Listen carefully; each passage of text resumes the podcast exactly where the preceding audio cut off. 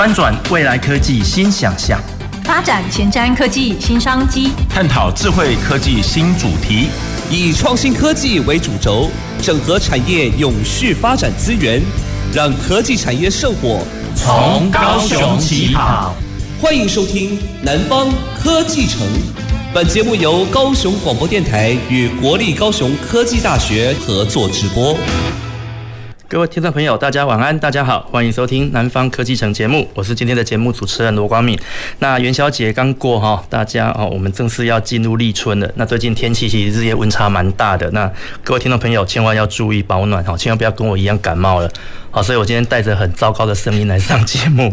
OK，那随着春天的脚步到来，我想夏天的脚步也不远的啦。哦，那以前夏天其实我们最怕什么？我们最怕台风跟淹水。那随着台湾现在工业化社会的一个脚步，未来的夏天其实我们会很担心另外一件事情，就是缺电。好，所以电力的这一部分，我想电力供应对我们来讲是一个很。呃，新的议题也是一个很严肃的议题。那台湾现在身为全球半导体还有许多工业产品的一个主要供应链的国家，电力对我们台湾来说，事实上是一个很重要的事情。那台湾其实电力跟网络一直都很发达。好，那呃，我们可能很难深刻去体会这种能源不足的时候会造成的一个窘境。好，那像我之前有一阵有一年去阿拉斯加。好，阿拉斯加可能各位不不知道哦，就是它是一个冰天雪地的地方。它夏天的时候呢，白天有二十个小时，太阳下山只有四个小时，所以你凌晨三点太阳才会下山。好，那到了冬天的时候呢，它的黑夜有二十个小时。好，所以在那种地方呢，你如果电力跟网络哦，如果有受到一些一些干扰，或受到或或会有所谓的哦断断电的时候，那你就会你就会非常的痛苦。那我去那边的时候就遇到突然间没有电。还要靠发电机临时发电，然后连网络都没有了，好，你整个是跟外界完全脱离的，好，那个时候你就会觉得哈，其实我们已经习惯很便利的生活的人，在那种环境下，你就会觉得哦，原来能源的缺乏。哦，对我们来讲是一个多么哦严重的一件事情。那这几年，台湾随着国际间这个再生能源议题的兴起啊，那台湾也一直在发展这个风力发电。好，那这我们前其实前几我们这个节目在这几年来一直有跟各位听众朋友介绍呃风电这个议题。那我想今天呢，二零二三年的今天，台湾的风电产业到底跟前面两年好，even 是前面十年好有什么样子的一个不同？好，到底是进步了呢，还是说我们有遇到什么样子的问题？所以今天的节目呢，我们不会再去介绍风电的基本知识，好，那我们反而会改来改由跟各位听众朋友聊聊现阶段台湾的一个发展方向跟未来的挑战。OK，那为了呼应今天的主题啦，哈，哦，话太多了，因为好久没有上节目，话特别多。好，我们今天为各位听众朋友邀请到我们 Energy Only 全能源期刊的创办人吴欣恩执行长 Joy 来跟我们聊聊二零二三年台湾风电产业的一个发展趋势。谢谢主持人，然后各位听众朋友，还有现在在直播看着直播的这个观众朋友们，大家好，我是吴欣恩，很开心受邀参参加我们这个南方科技城的节目。是是，谢谢谢谢我们执行长。那我想一开始我们要请执行长跟我们分享一下了哈，因为您是这个 Energy Only 全能源期刊。那这个好像是台湾第一本在讲述能源，专门在讲述能能源的一个刊物嘛？嗯，是没错。对，那您当时为什么会取一个这么有趣的名字 “Energy Only”？啊，因为其实我上网看，你是写那 “Energy Only”。对对，那这个。你当时会取这个名字的发想到底是什么？其实很有趣，就是嗯，因为其实我过去其实比较熟悉的这个产业，事实上是离岸风电啊。但但是因为从透过了解离岸风电，然后我也我们也注意到，就是说你从离岸风电它涉及到的面向，也带大概的了解到说，它所涉及的面向绝对不是只有单一产业所能够面对跟解决的。是它涉及到个整个跟就是整个再生能源趋势、能源趋势跟世界发展的趋势，那包含它也扣紧了现在。在我们现在正在推的所谓碳中和、近零、永续发展、电力电网，它是层层，它是全部都是，嗯，就是息息相关的。所以我们才希望说，哎，或许我可以们站在一个不是单是从产业构面，而是站在一个 higher level 的这个构面去探讨这个能源的发展。以后要怎么样跟国际趋势，他们是不是上有一些主题是可以相互呼应跟相互一起来看的？是。那之所以会选择 Omni，是因为取自一个英文名称，嗯哼，叫 Omnition。这其实很感谢，就是我们那时候我们在想这个这个这个这个品牌，这个产业品牌的时候想了很久。那刚好找到了这个英文名字叫 Omnition，它是英文的意思是全知全能的。那我们就希望说，这个 Energy Omni 它是可以探讨就是跟全部能源相关的的一个一个媒体。那 focus 在净零永续的角度上面。那只是后来就是我们发现，因为 Energy Omni 扣在一起，不是很多人会他会会念，它其实还蛮绕口的。对对，Omni Omni 念久其实还蛮绕口。那刚好我们就是几个我们公司的同仁就想说，哎，那因为其实我们创造这个媒体，我们也希望说它可以就是呃一部分也是希望可以深耕一些产业的教育的这个面向上面。我们希望它可以让它是让让能源觉得是平易近人的，不会让人家觉得它离你这么的远。对。所以呢，我们其实就想说，哎，那刚好，嗯，台湾其实还蛮多人看韩剧嘛。对。那刚好我们想到说，哎，我们公司成员其实大部分都是女孩子。那我们想说，那干脆欧尼，哎，其实它的谐音也很像欧尼，欧尼就是韩文姐姐的意思。对。所以我们就啊，干脆我们就叫欧尼好了，欧尼欧尼，然后欧尼姐姐，欧尼姐姐讲能源啊，欧尼姐姐带你去看很多很有趣的地方啊，这样就是透过这样的方式可以让大家比较贴近。所以我们就呃，像我们有经营不同的社群的这个平台，那。我们就首先在脸书上面就将欧尼这个名字呈现出来。OK，对。OK，所以这个名字其实取的是蛮，就是是一个美丽的。哎，我本来想要，我本来想要讲美丽的误会啦。哦，其实不是误会，我觉得这个字很棒，因为这个字其实 没有没有看没有就是没有访问您的的之前，我其实不从来不认识这个字。对啊。欧尼欧尼。这个字好好难哦，出出出自于就是我们的其中一个，就是我的很呃很很棒的 partner，就是英文词汇量很大，这样对对对，感谢他。因为这个字我们平时不太不太会用到，对很少，对对对。不过不过您的这个这个刊物，其实我我其实我有看过了，蛮蛮特别，就里面有介绍整个目前整个的一个。诶，台湾的一个风能产业状况。嗯，那这边可不可以请您就是先说明一下，您这个期刊当时在做的时候，您所要赋予它的精神跟它的主要的内容是什么东西？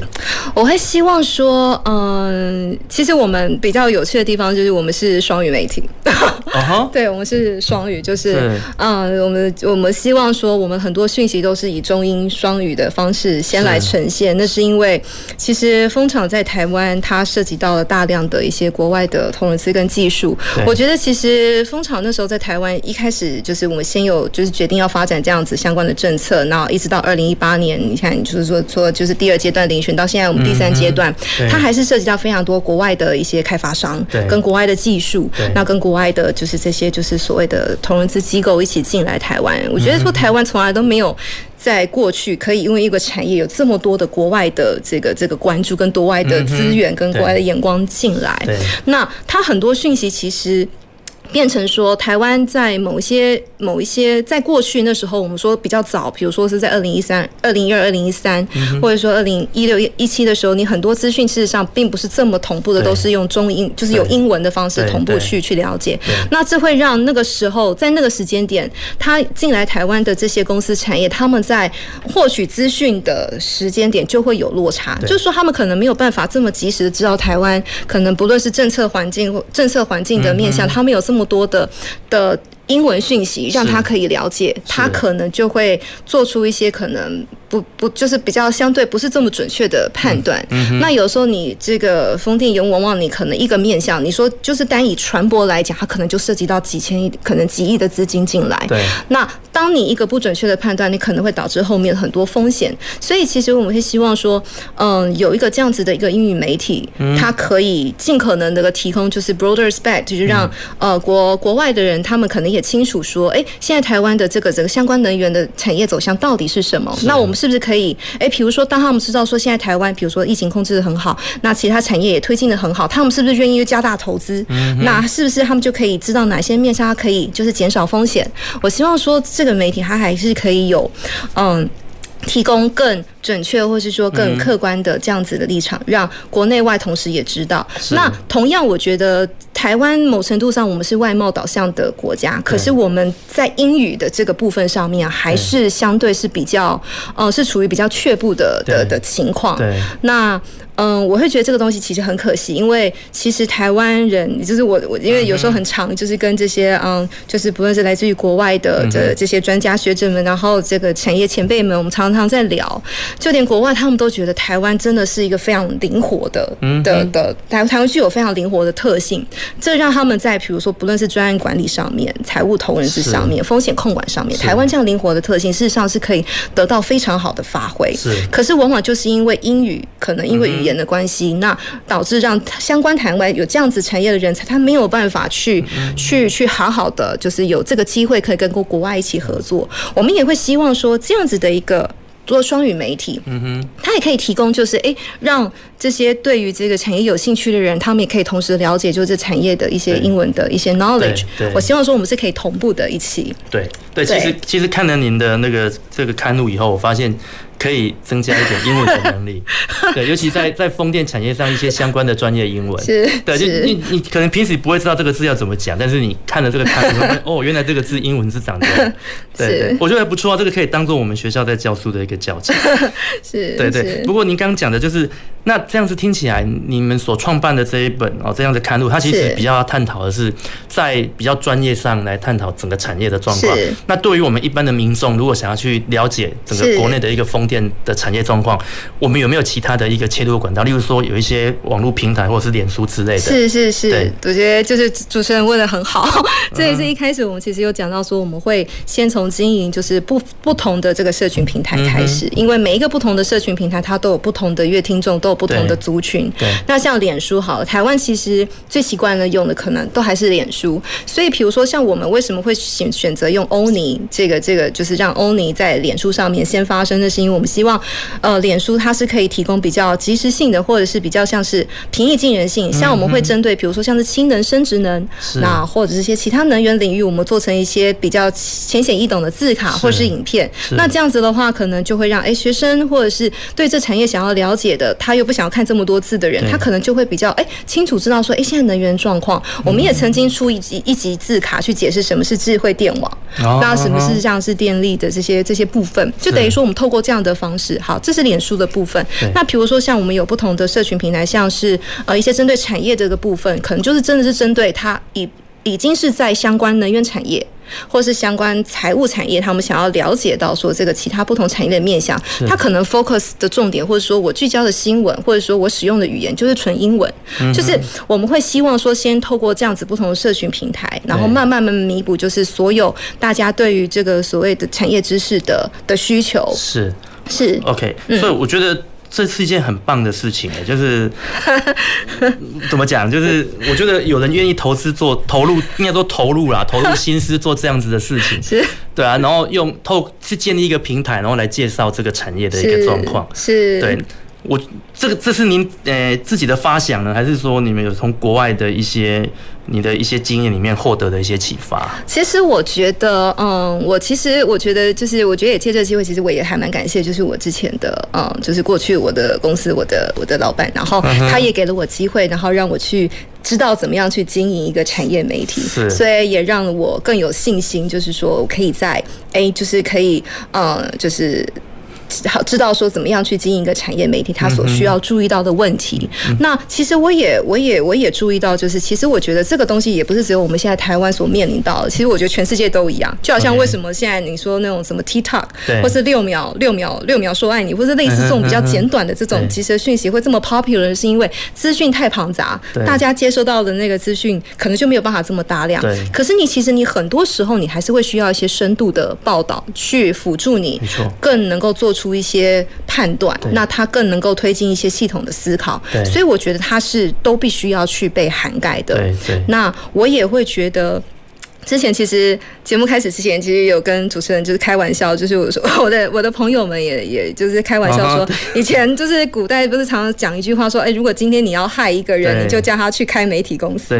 就就是要去创一个媒体。对，所以你非常的有勇气 做这件事情。对，但我我我觉得可能可能因为我我其实是学管理的，嗯、那我透过管理的角度，我有机会经营到经营了一个产业媒体，那我也意识到其实媒体它。所能够发挥的影响力，跟他他的重要的使命是什么？是。那我我也希望说，呃，我还是可以继续就是坚持下去。那我还是觉得这件事情是有意义的。我。我觉得我在创业的这这这这一段过程当中还未满一年，那创办 Energy Omni 这一年的过程当中，我每天的精力就胜过于过去可能工在公 在公司工作了十几年，每一天都有新的 challenge，可是每天都有新的 feedback，就好像我们脸书，我们甚至还有很多就是国外的大学生，是。国外的大学生，他竟然会给我们 feedback 说。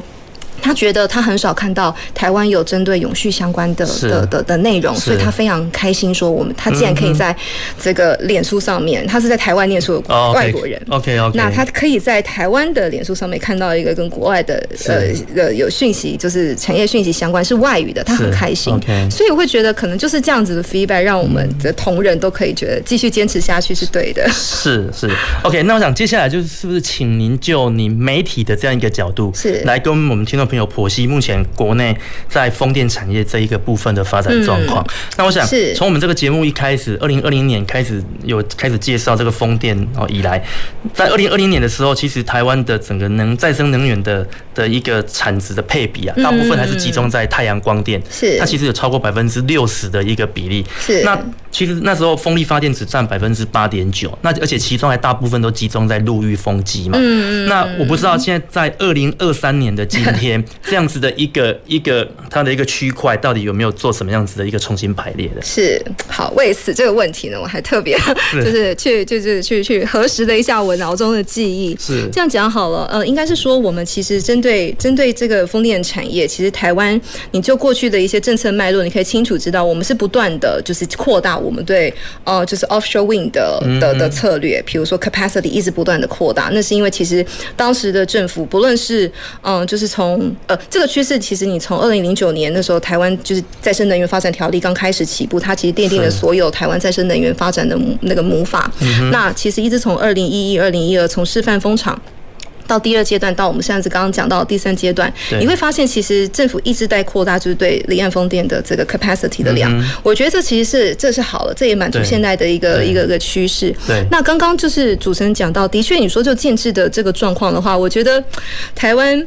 可以说是处在最好的时期，也可以说是处在 最最最坏的时期，因为我们那时候，当我们的风场，其实，在前段时间，二零一八年、二零一九都其实都还只是在竞标。当我们准备要盖的时候，我们刚好就是面临到了所谓的 COVID。COVID。对，我们面临到 COVID，那因为 COVID 的关系，然后我们又面临到了后来你看俄乌战争的爆发。对，那它其实呃，因为这样讲好，其实我觉得可能跟着主持人前面就是了解蜂场整个运营状况的人，大家其实很清楚，你蜂场的这个这个这个它的这个建设开，它的建设开发是需要大量的的资金的挹注，因为毕竟开发商从从他。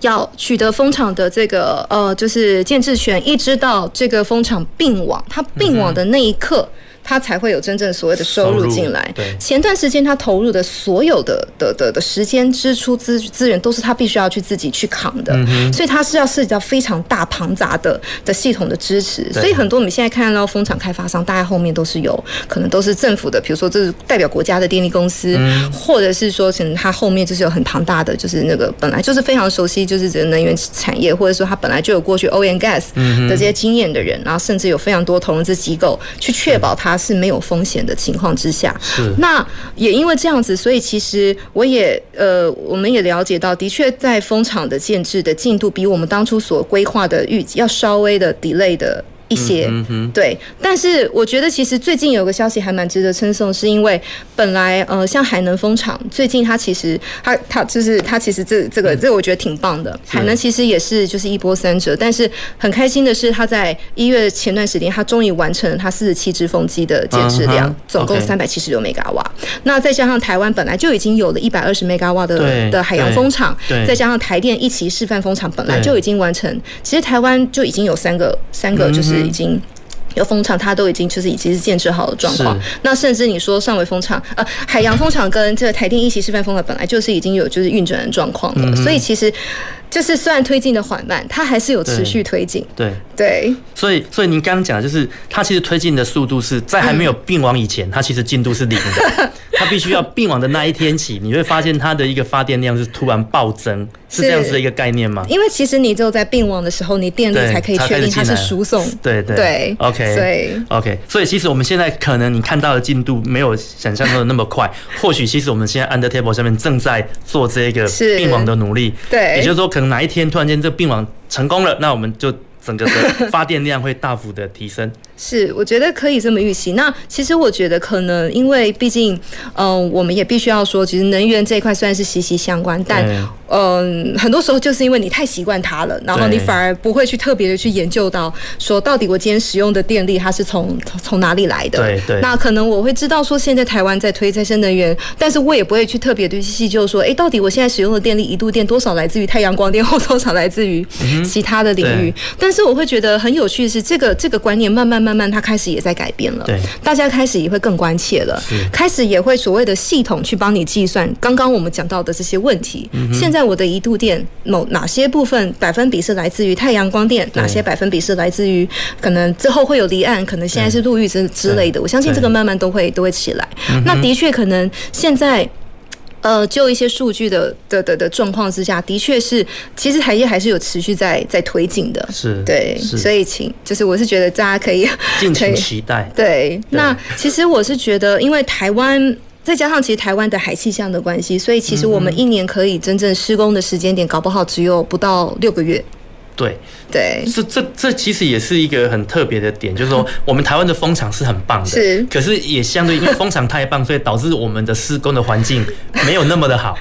就是这样子的概念嘛，对不对？对，我觉得其实我觉得这个东西其实很有趣，它事实上一体两面，就是我们台湾的台湾海峡海气象。就是台湾海峡，因为我们这个风况良好，对，所以当初就是那时候世界评比很，我相信很多人也都知道，就是我们是排名就是绩优股，就是风场开发的绩优风场。对，那因为也是风力强劲的关系，再加上我们有季风，所以。我们一年可以真正施工的时间点，就只有那风平浪静的，的那几个月对的夏季。对，就是相对于海上可能这个风力没有这么强劲的情况之下，我们可以施工，就是抓紧无所谓的就是就是 weather window。可能搞不好，嗯、呃，如果今年就是台湾海气象好一点的话，或许我们可以施工的时间可以六个月、七个月。嗯、可是，一旦到东北季风起来了，就可能九月、十月，你就会发现你的船出不去了。对，对没错，因为。嗯，我其实这个这是很有趣的一个一个 case，可以举例给大家就是参考。曾经就是我有一个国外的朋友，就是他他们也是跟我分享到，就是他说他们在那种北北海啊，就是那种因为欧洲风场其实有建置这种就是北海的的区域。那北海我们知道北风强劲，我们曾经听过一个寓言童话是北风与太阳，对对不对？就是你就知道那时候就是欧洲北北风是非常强劲。那我一个朋友一个外国人他就说。我那种经历过那种北海男儿啊，是不会害怕强劲的海风。是，我们就是在海上生活的一群，所以这个台湾海峡风，我们相信也可以去克服。他太小看我们。结果后来他，我觉得可能也跟船舶有关了，可能他搭的船，然后各方面有关。当他就是那时候刚好也去执行一个一个 case，然后等他就是从这个回来之后，我就问他，哎，所以这个台湾海峡的风，你觉得就是跟你们北海的风比起来，你觉得差别在哪？他说，对不起，这个无从比较。这个北海男儿跟台湾海峡的风不太一样。对对对对。其实你站在那个那个苗栗的龙 哎新竹的龙哎龙凤渔港，其实在岸边你就会感觉到那个风是很 很强劲的。是。对对。所以这其实很有趣。再加上其实有时候你看我们在海边感受风力强劲，你知道在海上有时候你的浪差又差到好几好几米，对，可能七米六七米以上，它那个它那个状况又又是不太一样的。是。很有趣。OK，好那。那我们就是这这几年来啊，就是说，诶，二零二零二零年到现在、嗯、三年，好，这三年来，那我们整个台湾在这个风电产业的投入啊，就是。国内外合作的部分有没有什么样子的一个比较明显的进步啊？所以你你刚刚讲到有很多外国团队，包括你外国朋友，然后就会开始到台湾这边来进行施工了嘛？是。那这跟我们以前来看来比的话，这三年来我们有没有就是比较多这样子的一个合作？是。其实我觉得，我觉得，我觉得挺棒的地方是说，即便我们听到就是好像台湾针对风电有很多新闻，你会觉得好像还是风风雨雨哦。可是我觉得值得值得称，我觉得可是。我觉得值得开心的地方是在说，一旦产业进来了，它势必又制造出非常多的一些界面沟通的机会。对，那你因为你一旦有了这个机会之后，所以呢，你才可以得以接触到说，就是嗯，很多时候这个产业没有进来，你想象不到的一些面向。就好像比如说，我以海事工程来讲好了，是台湾过往所熟悉的海事工程，可能都是比较是偏向近岸的工程。是我我们事实上没有真正的实际到的跨出去在海上。嗯，就是踏入到海上，然后去去了解那个整个工作的一个情况。对，近岸工程和海上工程是截然不同的那个领域面向。可是也因为风场在台湾已经有了风场的建设跟开发，是，然后呢，国外也呃，国外也有机会，就是带领台湾的这些产业一起投入了这样子的一个海上风场的建制，所以我们的年轻人也有机会了解到什么是真正的 offshore，就是 marine construction，你在海上施工的一些一些情况。我觉得在这在这这这三四年这个风场建制的这样子的一个一个一个一个一个一个经验下来，那这样子一个带动下来，其实也慢慢越来越多年轻人，他们甚至开始已经了解到什么是真正的海事工程了。是，那他们开始也注意到，哎，接下来可能他们会面临到。如何去培养接下来他们的可能学弟妹，或者是接下来新的人进来这个领域？所以我觉得这是一个好的开始。因为你你没有开始，你等于没有任何的一个机会窗口。可是，一旦你开始了，你势必就会带动这些不同的产业。或许这个进度没有大家所预期的快，因为但是我觉得这个东西其实它不能够去用 KPI 去衡量。嗯哼，对，它必须要，它真的是必须你产业有开始，然后你慢慢慢慢潜移默化，你越来越多人的资源跟人才进来投入，它才可以创造出一个这样子的一个市场跟商机跟机会。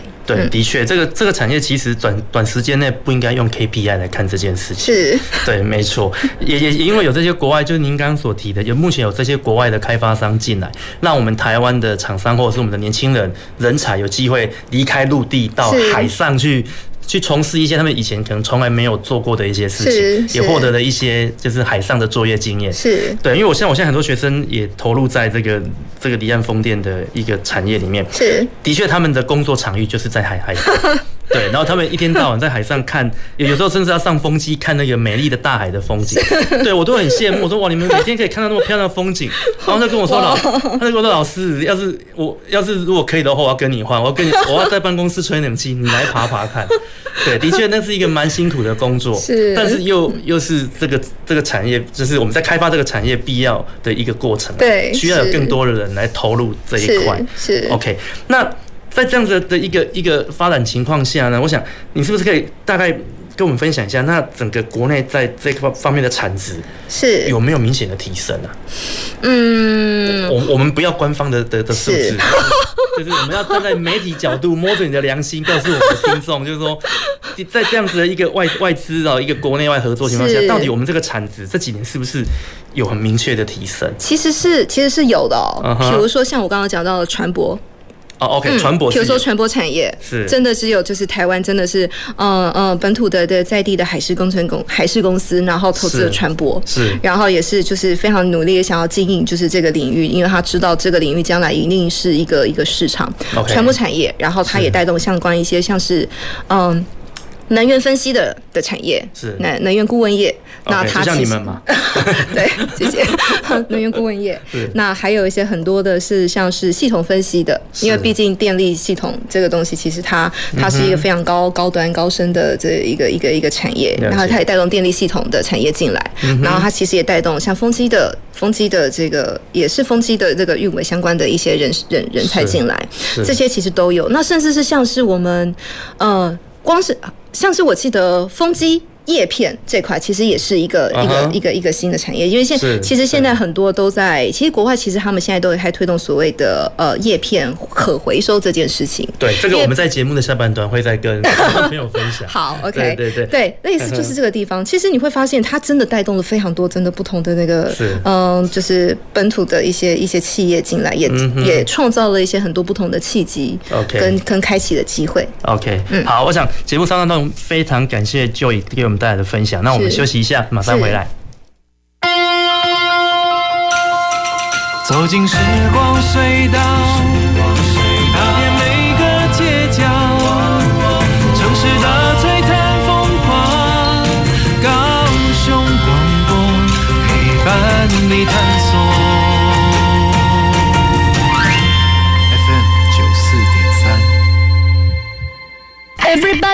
大家一起来瞧瞧，现在屋顶改造在流行什么？嘿，hey, 现在流行太阳光电系统，自己用电自己赚，让你发电又发财。设备保养真轻松，遮风避雨又降温，政府回收处理有保障。干净能源，从下一代，共同加入太阳光电的行列。太阳光电暖心发电，让台湾更美好。以上广告由经济部能源局提供。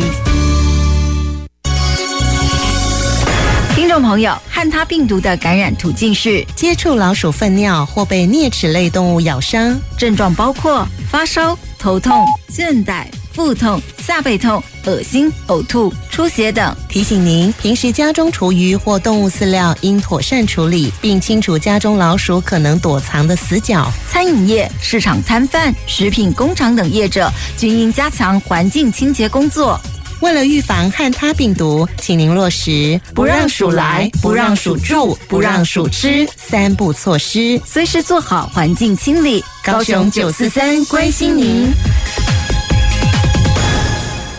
大家好，我们是台青交乐团。用最摇滚、最具台湾味的行动，来吸引更多的人来移山铁佗，找回当年的金蕉王国的回忆啊！希望年轻朋友，不管你来自何地，用你最大的热情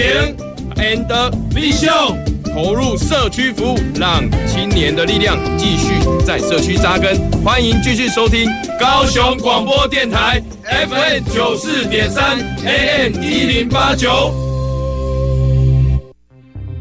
我是台大医院北护分院家医科主治医师曹玉婷。小朋友完成疫苗接种后，家长可以在接种现场扫描 Taiwan V Watch QR Code，掌握小朋友接种后的身体状况。幼儿接种后，如果出现像是呼吸困难等疑似立即性严重过敏反应，活力持续不佳、发烧超过四十八小时等症状，请尽速就医，落实防疫好习惯，守护家中宝贝健康。有政府，请安心。以上广告由行政院与机关署提供。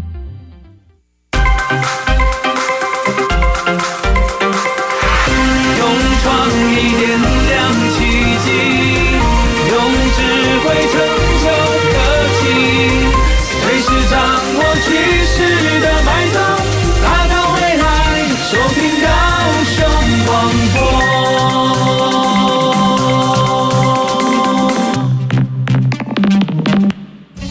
前瞻的，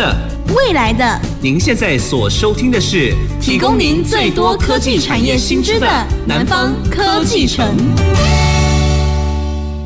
欢迎回到南方科技城节目，我是今天的节目主持人。那今天要跟各位听众朋友聊的是我们的这个台湾的风电产业目前的一个发展状况。那我们邀请到的来宾是 Energy Only 的创办人，我们的吴新恩吴执行长。OK，那节目的上半场呢，我们跟各位听众朋友聊了哦，这个我们执行长在创办这个哦，他这个跟能源相关议题的一个刊物哦，他的一个历程哦，以及他也跟各位听众朋友分享了我们目前哦国内的整个产业。因为风电而带来的一些影响，那我想其实到目前为止都还是蛮蛮正面的啦，哈，是是吗？很正面，很正面。你这样子的表情，就让我觉得好像有一些负面的话，我们不太方便讲。不过我觉得还好啦，因为其实做任何事情都是有它的一个困难点嘛。好，那但是如果在推动过程中，我们的正向的能量大于负负向负面的，其实。就我我们还是有预期往成功方向走的一个机会了哈。好，那我想节目下半段一开始呢，我们还是就是来跟听众朋友继续聊聊另外一个议题，就是我们刚节目上半段讲了这个，然后整个风电产业嘛，那刚刚有没有预告，就是说在做这个，诶、欸，所谓的回收这一部分？嗯，对对，我想我们先从回收这部分来聊起好了，就是说，其实大家我们以，就是说我们很多人对于这种。风电产业它所的用的材料，其中在叶片跟那个风那个机机舱罩部分，它其实用的是复合材料。金属的部分或许比较容易回收，嗯，可是对于这些机舱罩或叶片那么大一只，它其实是用复合材料。那在整个我们推动循环经济的过程中，我们希望这个东西是可以重复不断的再利用的。是。可是偏偏我们在推动风力发电的时候，我们的叶片在我们早期的认知，甚至是现在我们的认知里，它还是一个不能被回收的东西。是。对。那我想。国外应该应该说，国内目前已经有一些厂商针对这一部分去做的一些探讨了吧？那我不知道执行长这边你们没有什么可以跟，就是具体的一些案例可以跟我们听众朋友们分享。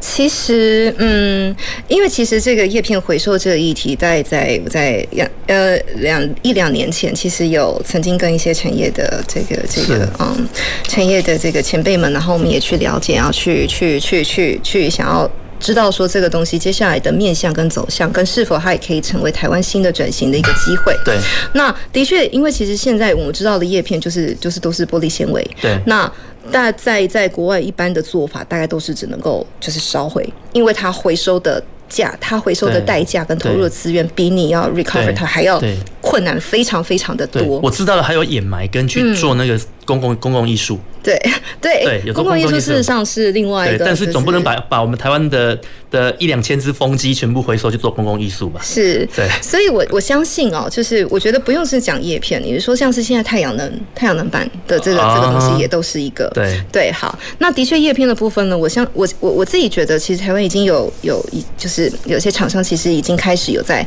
真正关注到这个议题，希望说它可以嗯可以就是去研发或去制造可回收叶片。是的的的这样子的一个一个产品，那我觉得这也是刚刚我们提到的，就是一个契机。假设今天台湾没有这样子的一个发展离岸风电产业，我们也不可能有这样子的一个呃契机跟机会去想到这个部分，事实上也可以成成为台湾可以深耕的一个产业之一。是，嗯，是。那这个这个关于刚刚叶片的回收这些部分呢、我不知道就您这边的了解。是台湾在做吗？还是说，其实全世界各国也有类似的一个一个研究，或者是这样的专案在进行？其实有诶，像是嗯。像是像是丹麦，还有像是英国，我知道说他们其实一有针对，比如说呃叶片回收，他们有其实有一些就是科研单位，然后甚至跟产业合作，要去了解说这个东西的这个这个回收的机制，或者说接下来因为每年都会有新的新型的风机被研发，就是新型的这个风机叶片被研发，对，他们可能也开始慢慢去思考说有一些可代可替代性，它可以可以重复使用的这样子一个材料被应用在这些新的研发的这个叶片，是。跟这个这个所谓的这个风机。的这个这个这个制造上面是，其实一直其实一直都有在一直都有在做，OK，所以我觉得台湾其实走的，我觉得其实我们针对这样子的议题，其实走的也算是在前面了，嗯哼。我觉得该走了，因为台湾其实蛮多厉害的厂商，是对，而且我们的我们的科科技人才其实是蛮充裕的，是对，应该应该是要好好的走这一块。这就说其实风能或许我们跟其他欧美国家来比，我们的起步已经算慢的，嗯，哦对，然后所以我们现在一开始在起步的时候，一些风场的建制，我们需要透过很多国外的公司来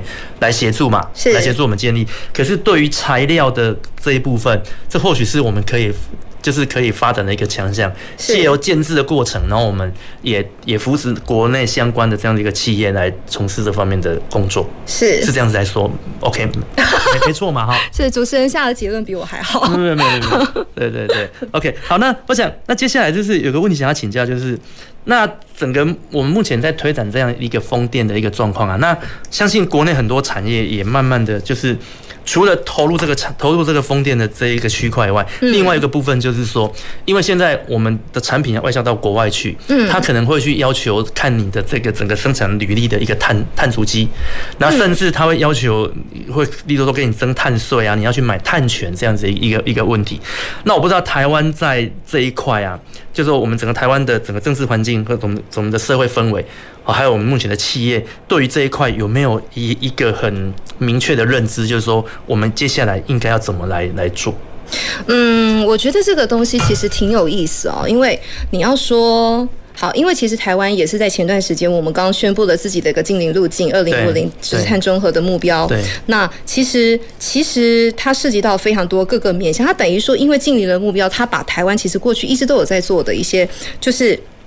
嗯，不同的一些策略方针，把它整合起来，让它更具体。嗯、像你刚刚讲到的碳足迹，其实台湾也是，就是八九年前、十年前，其实就已经都有在在推动。Okay. 不论碳足迹或是温管法，其实一台湾一直都有在做相方面的管制跟、嗯、跟跟跟进行这一块。其实台湾是一直走在走的走的不错的。我觉得可能很多很少台湾的的的的人知道，其实台湾一直都在在一些比如说法规上面，台湾其实一直都有在 follow 国际的一些一些趋势。那那我。我其实是真的，我发现就是我还是不能妄自菲薄，其实挺有意思。是是是，就好像温检碳这这件事情，现在大家可能会觉得好像常听到碳盘查。对。然后呃，就是要去了解到说那整个就是这个企业碳排的一些状况。可是事实上，其实台湾一直都有在针对重点的，比如说高度可能会产生高度污染的产业，可能会产生高度碳排的产业，做这个重点的一个管制。那像大家现在所熟悉的一些碳权，像我们过去台湾还是有一些碳抵换，它叫碳抵换专案。其实台湾一直都有在做相关的的推动。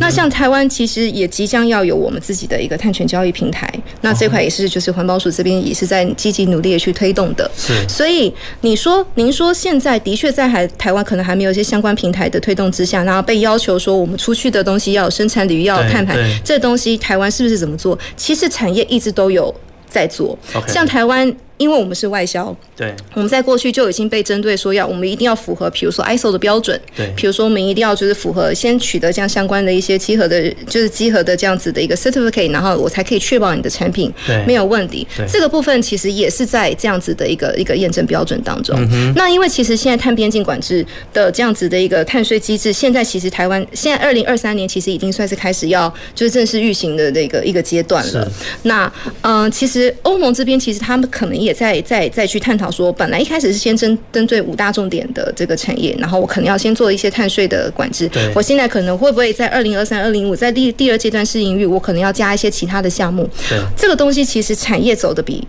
搞不好其实比比政府单位还要前面。我们。就是如果你要赚国外的钱的时候，你就必须要积极的面对这件事情。没错，你可能就要必须要，我就要先符合它的标准。对。那但是这个东西其实又扣紧我们今天的主题电力。对。因为他们其实被要求，我要我要成我要就是我要去出具一个非常完整的减碳的一个实施的策略。电力这一块就一直都是很重要的一块。毕竟我们刚刚讲到范畴一、范畴二、范畴三到五到六。那呃，以前我们可能只要看范畴一、范畴二，可是现在是三到五、三四五都有都要看。是。那范畴二最快就是电力，那你电力假设今天你使用是绿电的话，对，那你势必就是范畴二就是碳排就是零。是，这对于一个公司，它要具体的呈现说它减碳的这样子的一个一个一个 format 跟报告，它就有一个实际的一个标准，它可以去衡量。是，但这个东西也扣紧到说，既然台湾现在已经这些产业面临到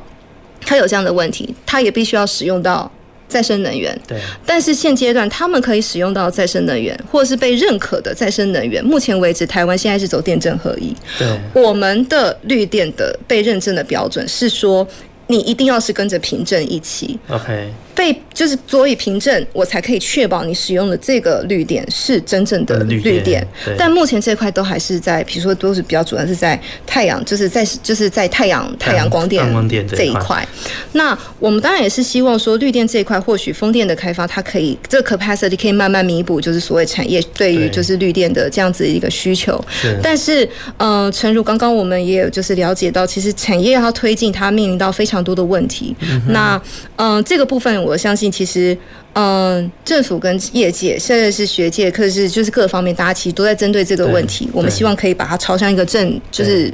就是比较好的轨迹上面。尤其是我们现在已经在第三阶段开发了。是，我是 OK。没有，我其实我刚刚想要问这个问题的原因是，我在担心的一件事情啊，就是其实。整个网绿电的一个认证或网绿电的一个呃，就是大家要使用绿电，这是一个全球的共识。那像台湾，这是一我们是一个很大的一个工业输出国，是像台积电这么大一家公司。那未来我们国内的厂商要把这些电，要把这些产品卖到国外去的时候，他要你提供这些这个你的能源的履历。嗯，结果我发现我们台湾的风电产业并的发电量。并没有跟得上我们的企业的需求的时候，那这未来会面临到什么样的问题？其实我觉得它其实等于就是有点像是鸡生蛋，蛋生鸡。Uh huh. 我觉得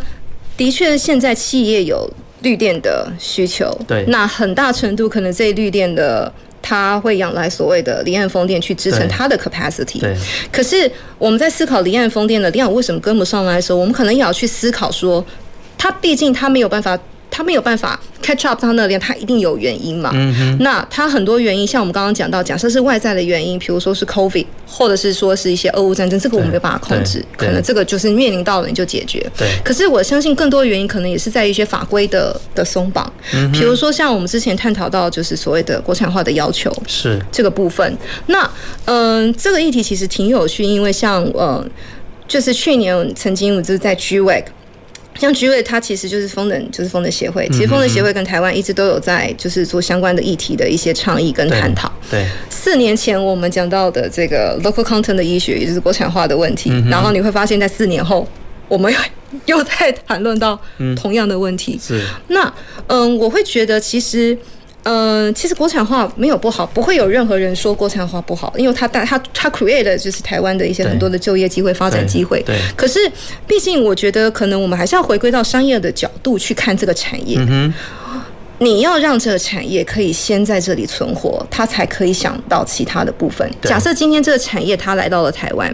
以以管理的角度，我一定是在地有的资源，在地可以用的人才，在地有的 resource，我可以用，我一定是用在地。对，因为我就不需要花大钱，我还要大老远，我从国外搬，比如说我要搬机装来，对，然后我要搬，我要搬我需要的船来，我甚至还搬我需要的人来，对。这都是一个很大的的花费。嗯嗯、假设在地有这样子的能量可以供我提供，我一定是用在地。对，绝对是这个样子。对，那很多时候国产化的要求没有不好，可是你他可能也要审视一下，说业界的状况，或者说我们现在这个目的。是不是可以去做这样的推动？嗯、你要说，其实现在国外可能他们风电发展，他们风电产业发展了十几、二十年、二十几年了，三十几年了，他们可能有能力可以喊所所谓零补贴，嗯、或者说他们可以有能力喊说我要创造更多在地就业机会。那是因为它发展的很长一段时间，二三十年它的积累，它的供应量、它的供应链具足了，能量具足了，它有办法可以提供，对所以它的政策也跟着一起调整。嗯、可是。台湾毕竟发展风电还是只有短短的可能十年，是可能不到十年，或者说我们真正才开始推进推动，可能就只有不到十年的时间。嗯、那我们的其实这样子的一个一个训练人才都还在，可能都还是在积累的一个阶段。对，那你很快的要求说，我必须要去满满足到你这么大量的一些呃所谓的制造的需求，或是各方面的需求，我觉得它可能会有点太快了。嗯哼，所以是不是我觉得可能法规的这个部分，我们事实上也可以讨论到，其实。松绑的这一块，是因为毕竟你越弹性，那它还是。你你你弹性给开了，你你你更你你你让业界更能够有资源，或者说它可以运用到更多的这样子的一个一个所谓的 resource，它就可以去思考说，其实我是真的是需要在地的能量进来补足我的，对，补足我的这个部分。对对，是，我觉得它是环环相扣。是，执行长，执行长刚刚其实点到了一个很重要的一个问题，就是我们目前的整个对国产化一个规定，其实是蛮蛮蛮硬的哈，蛮 solid，所以就变成是，其实真正我要真正我们要投入这些。国产化相关的一个产业，其实有一些都经营的蛮辛苦的啦，甚至 有的已经就是就就就跑跑掉了，就跑掉了 啦哈。对对对对，所以其实其实法令的松绑这件事情，对于整个这样一个产业的这样一个产业的推动，应该是应该是有帮助的才对，因为的确台湾第一刚。进入这样一个产这样这样这样的一个一个产业的时候，会发现很多它的一个习惯跟我们以前在做是不一样的。嗯，好，包括这些材料啊，或者是制成的一个认证，甚至我们自自己国内的我们自己国内的基本能力，或许没有办法达到原本国外在做封建它的一个一个要要求的标准。是我们还在学习。对，那但是我们现在一开始就用就以国产化这样一个框架把它框在这里的时候，那会让投入的这些厂商其实他在。经营上会面临到，就是他可能没有那么大的一个口，没有那么深的口袋，对，去支去去去去那么多的资金去支持他现在来做这件事情。而且我觉得它也涉及到，你看现在的国际趋势，我们刚刚讲到俄乌战争，其实它带来的影响远远超乎大家所想象的。你看原物料指数的上涨这方面，它它会扣紧在一起。对，我订了一台车，半年还没来。对，真的吗？对，半年。我每次在节目上讲这样的讲讲这件事情的时候，我我老婆现在就会在就会在荧幕前面就会又开始笑了。她如果说你不要每次在节目上都说你的车还没来。对，那那这车后来来了吗？还没，到现到现在还没啊！天哪，我等到现在，你知道我等等那台车的时间跟等法拉利的时间是一样的。真的真的，跟我同时期订法拉利的人，他的车也还没来，所以我就说我那我那台车跟法拉利是一样珍贵的。真的，但这的确就是受到全球供应链，就是就是 COVID 呃 COVID 还有这个俄乌战争的影响。是，其实这个那所以如果以这样的情况下，那国内相关的产业投入风电国产化的时候，如果他遇到这样子的问题，他自己本身又没有能力解决的时候，然后他又被这个法令很很紧的框死在那边，是，其实蛮蛮辛苦的啦。对对对，就就是嗯，我觉得其实哈，应该是说，呃，业界也嗯，我是觉得其实我们的政府单位其实也是很棒的一点，就是。他还是会愿意倾听业界的声音。是，是，我觉得他毕竟还是有非常多的就是一些途径，他是愿意跟业界一起做沟通的。只是我我会觉得我们的我们的官员真的非常辛苦，他思考非常多，而且甚至是他有点像是真的是像一个妈妈的角色，希望带着带着带着孩子。我觉得他一直都是用这样的一个角色去看，包含这个风电产业。是。那我其实嗯。我其实很有机会，就是刚好在就是呃去年，然后我有机会就是跟一个英国一个非常嗯就是非常资深的这个就是专门在做这个政策倡议跟法律相关的这个官员，然后我曾经有机会可以跟他小聊。那他其实提到了一个关键，我觉得可以就是跟大家一起分享。他说，他说。你没有办法，你政策绝对没有办法，就是就是你没有办法定好每一个政策去满足每一个业界的需求，你真的无法。尤其再加上现在各国的政府的压力又更大，你又有所谓的碳中和的压力、近邻的压力、各方面的压力，每一个都是问题。你你没有办法去一一的，就是每一个的政策规定到这么好，去完美的解决每一个问题。他说，其实他最大的关键就是掌握目的。你的目的是什么？是，比如说好了，假设今天他今天要定 HSE 相关的规范，假设今天这个风场，他就只要确保一个目的，这个风场我只要确保所有的人都是零工安，嗯，每一个人就是上班都可以回家，就是就是就是就是 zero tolerance，就是没完全没有任何工伤，安安全全的回家，我只要确保这个目的达到，你业界用任何方法我都 OK。Okay. 你用你习以为常的方式，用更高规则，就是更高标准的方式要求，我觉得都很好。他只要他说政府官员，其实你就是确保你的目的是什么，那你业界就让他自己可以用很弹性的方式去去调整，他可以用他运用他自己的资源，他应用他应习的呃文化习惯，或是沟通的一些方式，你只要满足这个目的。你其实就就你就你就完成了你这个所谓的在政策把关的一个、嗯、一个一个很重要的一个 task。对，他其实他是他这个观念非常好，就是我们的主管机关其实只要定出一个 boundary 就好了，是，都把它限在这里，然后在这个在在这样的一个范围内，你就可以自由发挥，是，然后去获取你最高的利益。是，我觉得这很棒啊。是，是我们我们目前我我觉得我们政府其实应该也是在做这样子的事情啦，因为毕竟这是我们国家要推动的一个重大政策。嗯嗯，对，那只是说可能。或许要让它变得更、更、更有感。我感感情，我今天是是冒着生命危险坐在这里。我我我我好像也对，不过不过的确是真的，因为因为其实我不知道啦，就是我们这几年来的发展速度的确是有点慢的。啊，就是从从我们这节目一开始，我们有就是也会每我们每年都在讲风电这个议题。那其实我们每就是我们每年都会找某一个月份来讲风电。那所以像今年就是二月。嗯。那我们其实前两年都一直觉得风电是一个充让我们充满期待的，所以我一直觉得今年我坐在这边在讲风电的时候，我们应该是要提升到某一个高度了。是。对，但是。但是好像就是刚刚在跟就是我们执行长在聊的过程中，其实我们的成长速度并没有那么快了哈。或许是目前正在做，只是还没有做这个并网的动作。一并进来，或许我们就会有一个大大幅的成长。不过这的确是我们未来整个这个产业会遇到问题，因为风电产业走得好不好，其实会影响到后续。就像我刚刚讲的，如果我们外销外销到国外去的这些产品，它需要用到绿电的时候，而我们的发电量不足，像台积电是对。那如果台积电在台湾的它使用能够使用那绿的绿电量不足的时候，那它会不会去造成它的经营者会去做一个所谓的外移的动作？其实是有可能的，因为其实，嗯，我也曾经就是跟一些就是产业专家或者是一些财务分析的一些专家，我们也曾经讨论过。其实你，你你这样假设今天你国内没有办法满足你这个绿电的缺口，你势必就一定要外移到一个地方，我可以满足我的 capacity。毕竟，假设今天我接单的对象要求我一定要出具相关的的数据证明，我的确是百分之百绿电，或者我的确是百分之百就是我的整个产业链是碳中和，我势必就必须要去想方设法去满足这样子的一个、啊、一个一个条件跟跟要求，是啊是啊，对对。那其实。现在台湾开始就是也政府也开始倡议说，或许我们可以走 CPPA 的模式。那的确，其实前段时间的确那时候之前二零一九台积电那时候跟跟跟沃旭丰厂签订了第一个，他创造了一个 CPPA 的开始。我觉得那时候其实大家还是期待是好的。可是这个东西就如同我刚刚讲到的，它是需要学习曲线时间。台积电之所以可以签 CPPA，是因为它也满足了国际要求性品的标准，它可以有这样子的一个呃能量去跟跟风场开发商签 CPPA。对。可是，假设今天你你推动业界要去签 CPPA，是不是这些业界每一个公司都能够通过所谓的性品的担保？对，跟保证，对，是不是？所以这个东西其实是一样，就是它是环环相扣。OK，嗯，好，那我想风电产业其实还有一项很重要的一个一个需求，就是我们的人人才了。是，对，那我就不知道执行长就您这这这这这些日子来的观察，就是说台湾在培养风电的人才这一块。他有没有去真的符合这个产业的一个需求？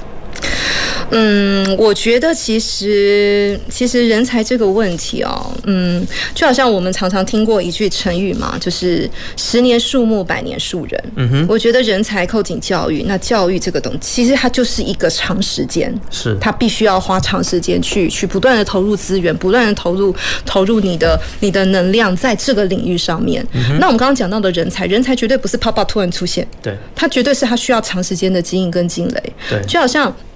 就好像今天好风电，它进来台湾，我说它可能就是台湾想要了解风电产业，可能相关的一些 knowledge 可能不到十年。对。但是你一下子就是业界突然有这样子一个缺口，你可以弥补它短期的的缺口，可是你你没有办法 create 一个长期的一个 long term 的这样子的一个量能，嗯、因为它需要长时间。对。包含学校，它也需要长时间的去了解我什么样的老师可以带动这样子的一个。教育出下一个学生，他是满足这个业界的。我可能要先从老师开始训练起、培养起，我才可以带学生。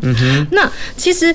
其实台湾你要说，台湾的政府单位不是没有资金，或者说不是没有再再去推动所谓的人才培育计划。台湾有很多人才培育计划，是产业人才培育计划非常多，非常多的补助，非常多的这样子的一个经费。可是这些经费往往它变成是它。他会要求一些时效性，他可能会要求你要提供一些 KPI。OK，可是我们这个的 training，他没有办法只看 KPI。是，假设今天当你这个 training 的计划，你只能够看 KPI，它只有短期，可能一年两年，或者是不到四年，嗯，你是没有办法去去发现说你你你你你你可以培育到的人才到什么样的程度。就好像今天我们台积电可以这这么多你说所谓的人才进来。但是台积电台湾四十五年、六十年，对，教育机构是因为这个这么多产官学研这样层层层层，每一个每一个就这样子聚足在一起，将这个能量累积了五十年、六十年，对，我们才有这些人才去提供我们这样子的一个产业。对，风电其实也是啊，嗯哼，你像国外，国外为什么风电发展，他们也是一样，就先从学术机构开始，产官学研大量先从学术开始教育，开始告诉你们，接下来我们这是有我们有我们要推动这样的一个风电产业，但是我需要学校跟学研单位先先帮我。先将这样子的能量聚集起来，慢慢慢慢的，嗯哼，十年二十年，终于这些学生甚至成为老师，他可以带动下一代，然后开始进来这个产业，是这样子，他必须有这样的过程，是，所以他没有办法是短时间的经费，或是短时间大量的经费一次挹注，然后我就要就要在可能短短不到两年或是四年。看到我的这个成绩，是，他没有办法这样做，是，对，所以所以就是我们台湾其实目前是有在做这样子的事情啊，而且就是说我们只是说目前还是在学习的一个一个阶段，是，那或许这个成效会在五年、十年后会慢慢的发酵，然后。就是成长茁壮这样，是我希望是会这样，应该啦，我觉得一定一定会啦，因为毕竟我真的讲实在的哈，就是其实我们刚才节目中，虽然有点冒着生命危险讲了一些，